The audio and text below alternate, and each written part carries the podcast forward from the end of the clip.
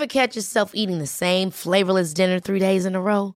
Dreaming of something better? Well, HelloFresh is your guilt-free dream come true, baby. It's me, Kiki Palmer. Let's wake up those taste buds with hot, juicy pecan-crusted chicken or garlic butter shrimp scampi. Mm. Hello Fresh. Stop dreaming of all the delicious possibilities and dig in at HelloFresh.com. Let's get this dinner party started.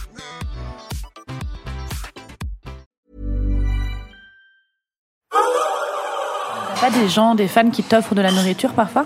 Bah, en fait, c'est déjà arrivé, mais tu sais, moi, j'ai- enfin, ils le savent, je crois que je leur ai déjà dit, mais tu sais, moi, je, je suis complètement parano, en fait, donc euh, je peux pas manger un truc. euh, T'as peur qu'on t'empoisonne Ouais, je le dis clairement, mais j'ai essayé de le dire avec plus de nuances, mais en fait, je crois que c'est ça. Non, mais je sais qu'on va.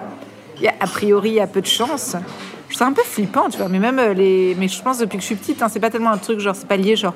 C'est pas, je crois que je suis John Lennon et que ça intéresse beaucoup les gens, mais c'est que je trouve que c'est quand même beaucoup de confiance. C'est comme prendre l'avion, quoi.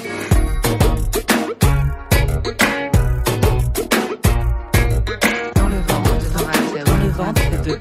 Dans le ventre De Nora Msaoui. Dans le ventre de Nora. Je suis sur les marches de l'église Saint-Roch, dans le deuxième arrondissement de Paris, et j'attends Nora Hamzaoui. Je lui ai pas encore dit où on allait pour créer un petit suspense, mais j'ai évidemment fait mon enquête en amont, comme on dit, et j'ai repéré qu'elle aimait les pâtes et les sushis de qualité. À part avoir très bon goût, Nora est comédienne et humoriste. Elle tourne d'ailleurs en ce moment dans son spectacle éponyme Nora Hamzaoui. J'aimerais bien vous faire un résumé, mais c'est pas mon fort. Tout ce que je peux vous dire, c'est que je l'ai vue deux fois et qu'à chaque fois, j'ai énormément ri. Tiens, la voilà. Je la vois qui sort de son taxi. Ça va? Ouais. Bon. Bah, je voulais pas te donner l'adresse.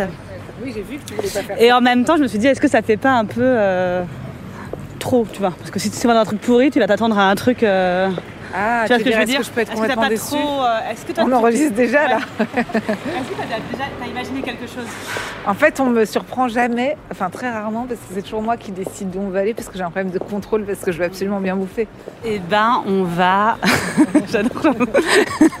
on va là, chez Matsuda. Est-ce que tu connais? Je connais pas du tout Matsuda. Je suis axée parce que je suis passée devant en taxi tout à l'heure. Et j'étais là, je suis sûre que c'est un truc par là. Et je j'en connais aucun en fait.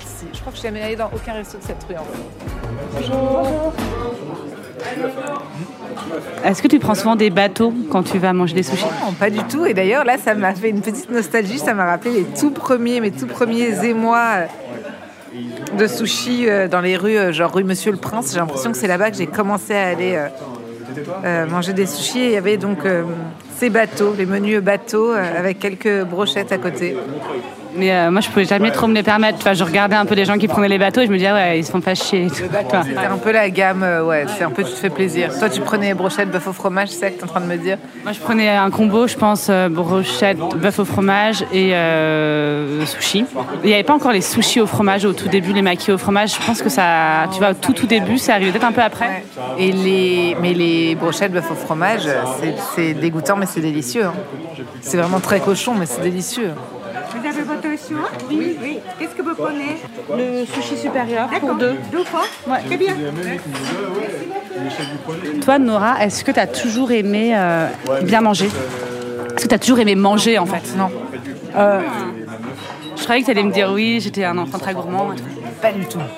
Je m'intéressais pas du tout à la bouffe, mais parce que je pense que j'associais. euh, mais je pense comme plein d'enfants, j'associais la nourriture à passer à table. Donc, traîner avec des adultes chiants, quoi. Et euh, je parle la bouche pleine, mais j'imagine que c'est totalement toléré dans ce podcast. Est-ce que ça te dérange par contre? Un peu, ouais. je te cache pas qu'un peu, ouais. Et ouais, non, je n'aimais pas, je n'aimais pas tellement manger. Mais déjà, j'aimais pas, ouais, j'aimais pas être à table. euh, La nourriture me dégoûtait, beaucoup, beaucoup de choses me dégoûtaient, beaucoup, beaucoup de choses, notamment euh, la viande, le, le veau, euh, le, enfin plein de choses, quoi. C'était parce que c'était des bébés animaux ou c'était même non Non, non, c'est- c'était vraiment le- la, la- la matière, la mâche. Mais j'ai encore gardé un truc un peu, un rapport spécial à la mâche de l'animal.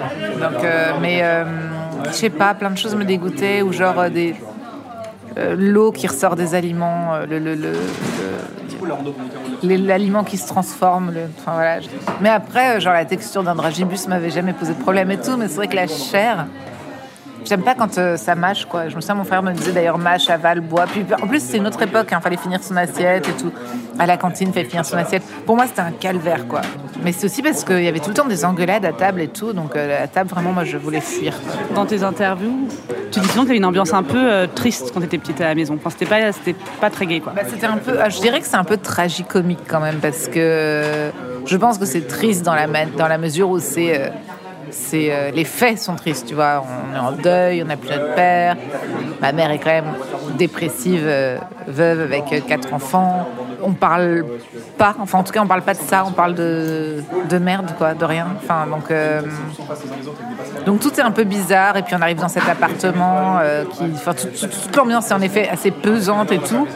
Et donc les moments à table, euh, bon après ça va parce que c'était une, époque où on regardait beaucoup la télé en mangeant, donc on regardait Madame est servie ou je sais pas quoi, ou enfin tout ce qui pouvait passer à la télé, donc ça, ça évité qu'on qu'on se parle trop. Et donc, entre frères et sœurs, vous vous marrez pas un peu à table euh, Enfin, pas... Je sais pas, on a beaucoup d'écart quoi. Donc moi je suis la plus jeune. Bah si franchement je me souviens que quand on se marre, parce qu'on a quelques fous rires nerveux, mais notre mère est obsédée euh, par l'étranglement. Donc dès qu'on se marre, elle dit tu vas t'étouffer, tu vas t'étouffer, donc on n'avait pas le droit de se marrer. Et sachant qu'elle est obsédée par l'étranglement, mais qu'elle s'étrangle trois fois euh, à chaque repas. Elle s'étrangle aussi la nuit en dormant, enfin je pense que c'est euh, une anxieuse. Mais là c'était purement de l'angoisse où tout à coup elle se met à s'étrangler même si elle mange pas quoi. Et il y a un gros moment de tension à table où tout le monde la regarde en se demandant si bah, elle va y passer ou pas. elle y passe pas parce que chaque fois finalement, mais sauf que tu peux rien faire dans ces cas-là. D'ailleurs, quand les gens s'étranglent, c'est toujours un moment très gênant. Tu sais pas si tu dois continuer à manger ou alors montrer que tu as observé qu'ils s'étranglaient, genre être en empathie, arrêter de manger parce que c'est à la fois hyper mal élevé de genre continuer à bouffer comme si de rien n'était. Et en même temps, moi quand je m'étrangle, j'ai pas envie que tout le monde s'arrête pour me regarder. Donc tu as envie que les gens continuent à manger, et puis à la fois tu leur proposes de l'eau, tu leur dis tu veux un verre d'eau, mais comme ils s'étranglent, ils n'ont pas la force de te dire oui ou non. Enfin, c'est un moment très chiant quoi. Et un de mes trucs vraiment d'enfance, euh, un moment que je détestais familialement, mais pour le coup où j'arrivais vraiment à dissocier la famille et la bouffe, c'est quand euh, notre mère nous emmenait au relais de l'entrecôte. Et là, franchement, la sauce de l'entrecôte, les frites. J'ai- lâché l'affaire à l'idée de faire la sauce de la viande de l'entrecôte, je n'y arriverai pas. Et de toute façon, enfin. Non Je sais. Pardon. Mais un peu genre maillot. Enfin, Non, non, non, non, non, non, non, non, non. C'est genre, euh, je sais pas, on dirait qu'il y a du safran, du curry, de l'anchois, énormément de beurre, un truc, je sais pas, c'est un truc marron, je sais pas ce que c'est. C'est délicieux. Hormis la bouffe, t'étais quel genre de d'enfant? De la soupe miso. Euh, j'étais quel genre d'enfant? J'étais une enfant qui était très, très, très, très, très pressée de grandir. Donc euh, j'étais que dans la projection euh, et dans l'attente de mon. Vraiment, je pense que je faisais des vœux tous les jours pour que ça passe plus vite. Euh, non pas que c'était pas si. tu vois, je m'entendais bien avec mes frères et sœurs, ça va et tout, mais je me, je me suis pas intéressée à l'école, je me suis pas intéressée, je me suis. Je sentais que je sentais que qu'il fallait vite s'amuser quoi. En plus, quand t'es petit, je trouve que notamment au collège, au lycée, on t'éduque vachement à bah, plus tard ça va être très chiant, tu vois. Or, euh, enfin moi j'ai toujours eu l'instinct que non, que ça pouvait être aussi, euh, que c'était un peu la liberté. J'avais donc très très hâte d'être libre. Donc j'étais une enfant euh, qui, voilà, qui avait hâte de ça et qui observait beaucoup les autres quand même et qui observait beaucoup les dysfonctionnements et qui essayait de créer la paix. J'étais un peu euh, médiateur, quoi, médiatrice de tout ça. Merci. Tu vas pouvoir me décrire. bateau, hein. Non, c'est un peu déçu. Mais peut-être que j'ai. C'est pas un bateau, c'est Je suis destinée à jamais avoir de bateau de ma vie, quoi. C'est pour les autres. Et j'ai l'impression qu'ils ont fait quelque chose qui peut-être est signe aussi euh, d'un resto à sushi un peu supérieur, c'est qu'ils ont mis le wasabi directement dans, enfin en tout cas dans les maquis, je vois. Ouais. Tu vois là, c'est du wasabi. Ouais, là c'est toujours mon Et ça, signe. et ça, ils font ça généralement dans les plans japonais. Ils te mettent pas le, ils te dosent eux-mêmes, non? Ouais. Toujours très bon signe. Celui-là est délicieux. Celui-ci. Et euh, ah oui, voilà, tu voulais arriver à ton indépendance. Donc tu avais très envie de partir de chez toi. À quel âge t'es partie de, t'as habité toute seule? Tard, enfin tard. Attends, après mon bac, j'ai fait, j'ai fait un, IUT et après j'ai été prise au CELSA. La- ma première année au CELSA, donc j'imagine vers, mais j'avais redoublé, j'imagine vers peut-être 21 ans, 22 ans. C'est pas si, c'est pas si tard. Ah bon? Non, c'est pas si tard, c'est pas si tard. Et à ce moment-là, donc tu dis tu as fait un IUT le CELSA, tu te dis pas euh, que tu vas être euh, comédienne euh, Si, si t'as déjà envie. mais comme je suis la seule à me le dire, finalement, peu importe. Donc tu prends des cours quand même de théâtre. euh, Je prends des cours. En fait, je commence, je fais mon premier cours de théâtre en CP. Mais j'arrête suite à un trou que j'ai au spectacle de fin d'année en jouant le Petit Prince. Et je trouve que vraiment. Je trouve qu'on m'en parle beaucoup à la maison, je trouve ça pas drôle du tout. Ah, on te dit, euh, Ouais, on te redit, tu, tu- tu as eu un trou. On, on- ben, on me refait la phrase du moment où j'ai eu le trou. Genre, on me dit que veut dire éphémère? Et en effet, c'est la dernière phrase que je dis en spectacle, après, je dis plus rien, quoi. Et donc, du coup, j'ai décidé d'arrêter. Je me suis dit que je ne ferais pas carrière là-dedans, que c'était trop humiliant que les gens commentent euh, mes échecs. J'ai repris en première, à l'époque où il y avait ce documentaire sur Canal, Cours Florent, là. Je sais pas si tu te souviens de ça. De filmer des gens Cours Florent, qui étaient tous très très beaux et très très cool et qui voulaient être comédiens. Je fais ça. Mais donc j'ai envie de me barrer de chez moi.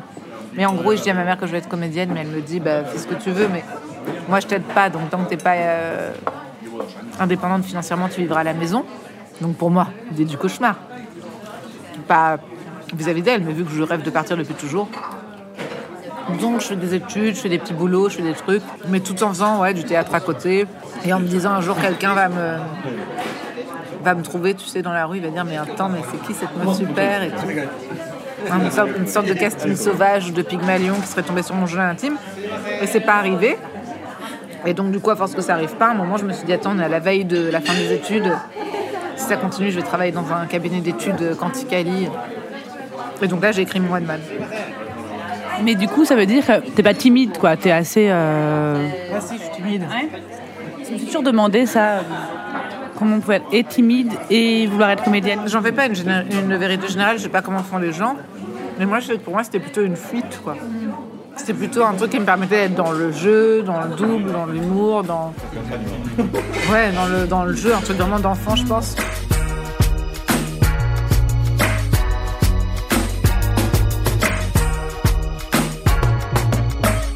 Ton premier one man show et là tu, choi- tu choisis tu choisis ça parce que c'est une façon de pouvoir ben l'écrire toute seule, te produire toute seule et pas attendre qu'on vienne te chercher.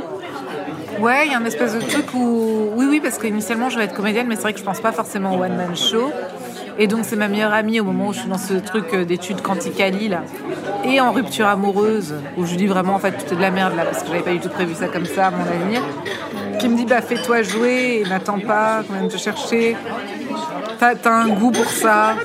T'as un goût à te, quand même, à te raconter ou à et donc je me dis bon ok et c'est vrai que j'ai plein de textes et je ne sais pas d'où ils sortent en fait. Ça par contre j'ai jamais réussi exactement à l'analyser mais j'ai plein de textes. T'as toujours écrit? Ouais, j'ai toujours écrit dans un journal intime et tout. Mais là c'était même plus dans un journal intime parce que ça c'était vraiment ma petite enfance le journal intime. Mais je sais pas, je pense que j'écrivais des trucs en me disant je, je, savais pas pourquoi.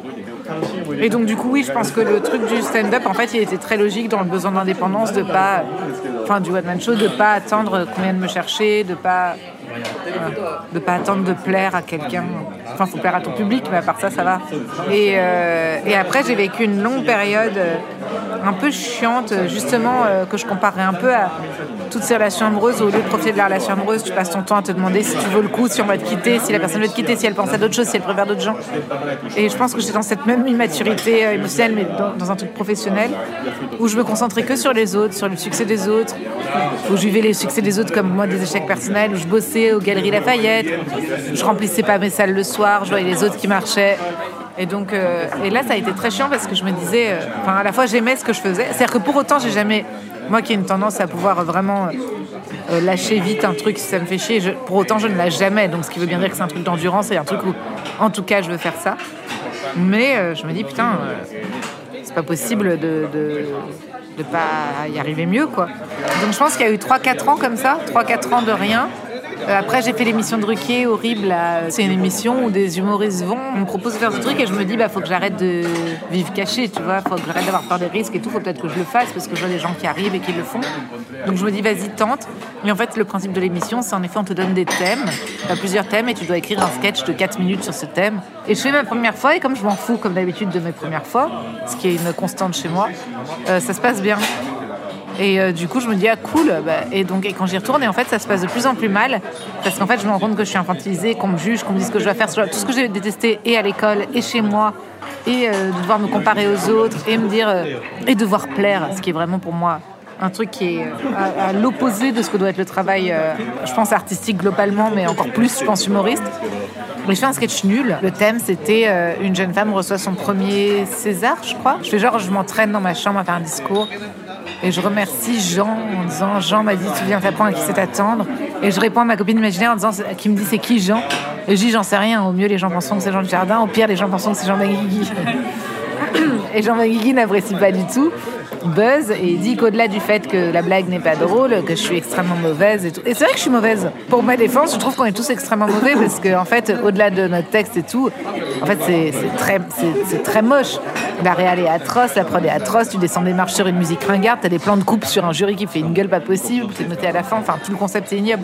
Mais bref, il me dit qu'il faut que j'arrête ce métier, que vraiment je suis une merde, que je sais pas porter une robe. Enfin, après, ça commence à devenir des critères physiques et tout. Et en fait, le lendemain, j'arrive vraiment euh, au boulot. J'étais chez Glamour à l'époque. Je pense que tout le monde avait vu. Et on me disait, mais ça va, les gens se marraient et tout. Ils disaient, c'est pas grave, quoi. Et moi, vraiment, j'avais honte de tout, quoi. J'avais honte parce que je je suis ni euh, journaliste, ni, euh, en plus, ce truc de presse féminine, j'en ai rien à foutre. Ni je, remplis mes salles, ni je suis comédienne, ni je suis humoriste. En fait, je suis rien, quoi. Je suis vraiment genre la meuf qui zone en espérant quelque chose et c'est insupportable.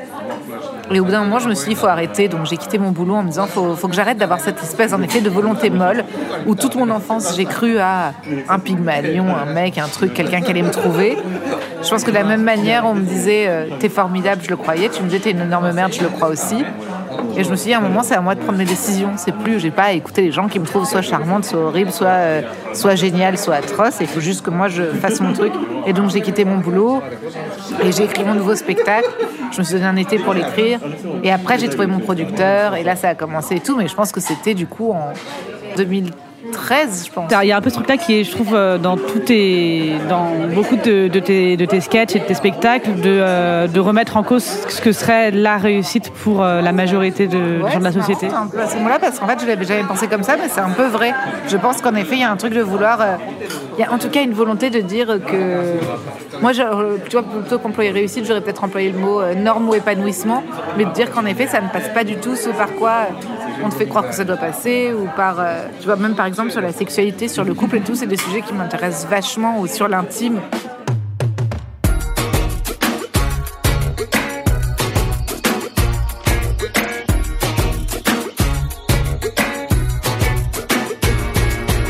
Personnage que tu joues, c'est une nana, tu l'imagines, euh, qui adore euh, boire du vin, bouffer du fromage, euh, être un peu dans l'excès. Ça, c'est pas nécessairement toi. Je pense que ça l'était sur le premier spectacle. Sur le deuxième spectacle, je pense que je, je renvoie un peu moins cette image parce qu'elle a moins des trucs de bouffer d'alcool. Mais d'ailleurs, c'est marrant parce que dans le deuxième spectacle, je le dis à un moment quand je dis que je suis mère et qu'il y a quelqu'un qui me répond Non, putain, t'as tellement la gueule de la meuf qui picole en terrasse. Et qu'en effet, je pense que t'as des gens pour qui. Quand j'ai commencé mon deuxième spectacle, j'ai vraiment eu un truc où les gens. J'avais le sentiment que sur mon premier spectacle, j'avais que des meufs, c'était que euh, un truc, euh, toutes les meufs étaient les mêmes que moi, on était toutes les mêmes dans la salle. Et sur le deuxième spectacle, c'est beaucoup plus large. Il y a autant d'hommes que de femmes, il y a tous les âges, c'est beaucoup plus large. Et tant mieux, moi, ça me fait hyper plaisir. Mais du coup, j'ai senti que les premiers fans qui étaient dans la pure identification, ils étaient attends, mais d'où euh, en fait elle a un enfant et elle n'est pas en train de picoler, en train de parler de son célibat, en bouffant des. Alors que ce qui est bizarre, c'est que dans le premier spectacle, je n'ai jamais dit que j'étais célibataire. Et j'ai jamais été célibataire d'ailleurs. Mais de ma vie, je pense. Donc. euh, Ça veut pas dire que je galère pas en plus, hein. c'est pas parce que t'es un mec que tu galères pas, au contraire. Euh, Mais ça m'a fait le même truc où un jour, j'ai, je crois que c'était à Cabourg, j'avais reçu un prix à Cabourg et je portais un crop top. Et les gens m'ont dit, euh, ouais, enfin ça va, genre en gros, euh, t'es assez bon, quoi, ton ventre il est plat, pourquoi tu nous fais chier à nous dire que t'es flemmarde dans ton spectacle?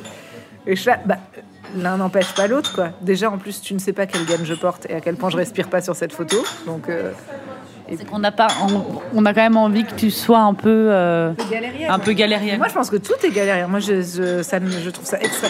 Je, là, si j'ai arrêté le lactose et le gluten, c'est pas parce que je suis devenue une femme élégante. C'est parce que sinon, je fais Au contraire. et que je pète, quoi. Donc, tu vois, c'est quand même ul- ultra galère aussi, quoi. Donc, euh, il y a un moment où je me suis, j'ai juste compris, en fait, que c'était pas nécessaire d'avoir euh, d'ouvrir. Ça, c'est vraiment un truc extrêmement nouveau. S'il y a des gens qui nous écoutent, parce que je pense qu'il y a des gens qui pensent comme moi, sauf si ça se trouve j'étais la seule débile à pas comprendre. Mais moi, je croyais que c'était normal d'ouvrir le bouton son jean à la fin d'un- repas. Je me disais, c'est normal que tu que tu- Et en fait, non. Donc, euh, Moi qui travaille quand même dans la bouffe, j'ai mis du temps à comprendre euh, le lien entre un ventre énorme et par exemple une mauvaise pizza. Tu vois. bah oui, C'est dingue. En fait, quand tu arrives à le comprendre, c'est quand même fascinant de voir l'effet de la nourriture sur ton corps. de- de- Très immédiat. Complètement. Et, euh, et même sur, euh, tu vois, des variétés de pâtes, tu vois. Sur des variétés de pâtes. Moi, je peux te dire, je suis fan de Barilla. J'aurais pu être égérie Barilla s'il me l'avait demandé. Mais en fait, je ne... Et je, en fait, j'ai explosé. J'avais l'air d'être enceinte de 6 mois à chaque fois que j'en bouffais. Vous débarrasser Oui, bien sûr. C'était bon, hein. Merci, C'était bon Oui. Merci. Oh, comme c'est joli, de délicieux. Merci. des petits Ah, c'est- dans- mignon. Ah ouais, c'est très mignon. T'as bonne mine, non? Ah bon, je trouve? Je trouve que. Tu bah, je sais pas, mais comme ça fait un mois que je tousse et que je suis hypochondriaque, je me dis, mais est-ce que ça se trouve, les gens ils se disent, bah oui, j'avais vu qu'elle avait l'air hyper fatiguée. Vous, vous passez à quelque chose après? Elle a un podcast super de nourriture.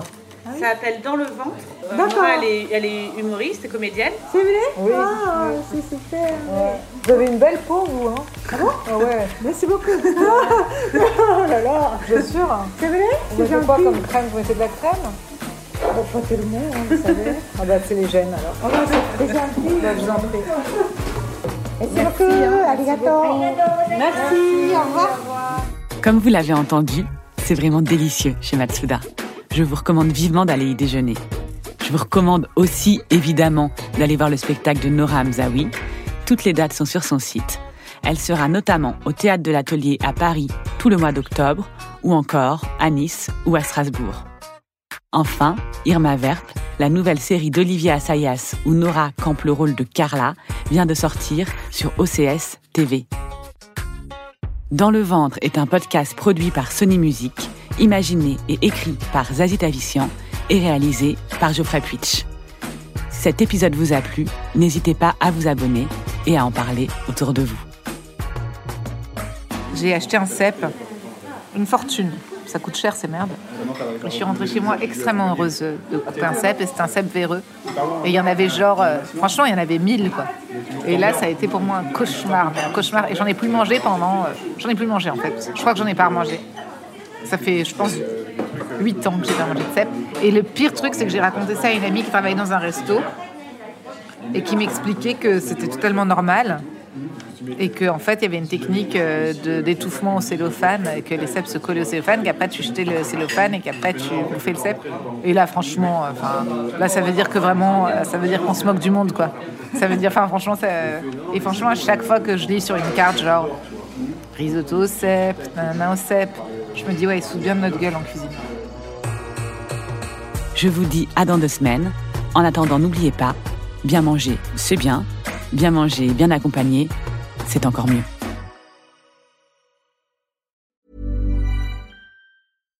Mom deserves the best, and there's no better place to shop for Mother's Day than Whole Foods Market. They're your destination for unbeatable savings, from premium gifts to show-stopping flowers and irresistible desserts. Start by saving 33% with Prime on all body care and candles. Then get a 15-stem bunch of tulips for just $9.99 each with Prime. Round out Mom's menu with festive rosé, irresistible berry chantilly cake, and more special treats. Come celebrate Mother's Day at Whole Foods Market.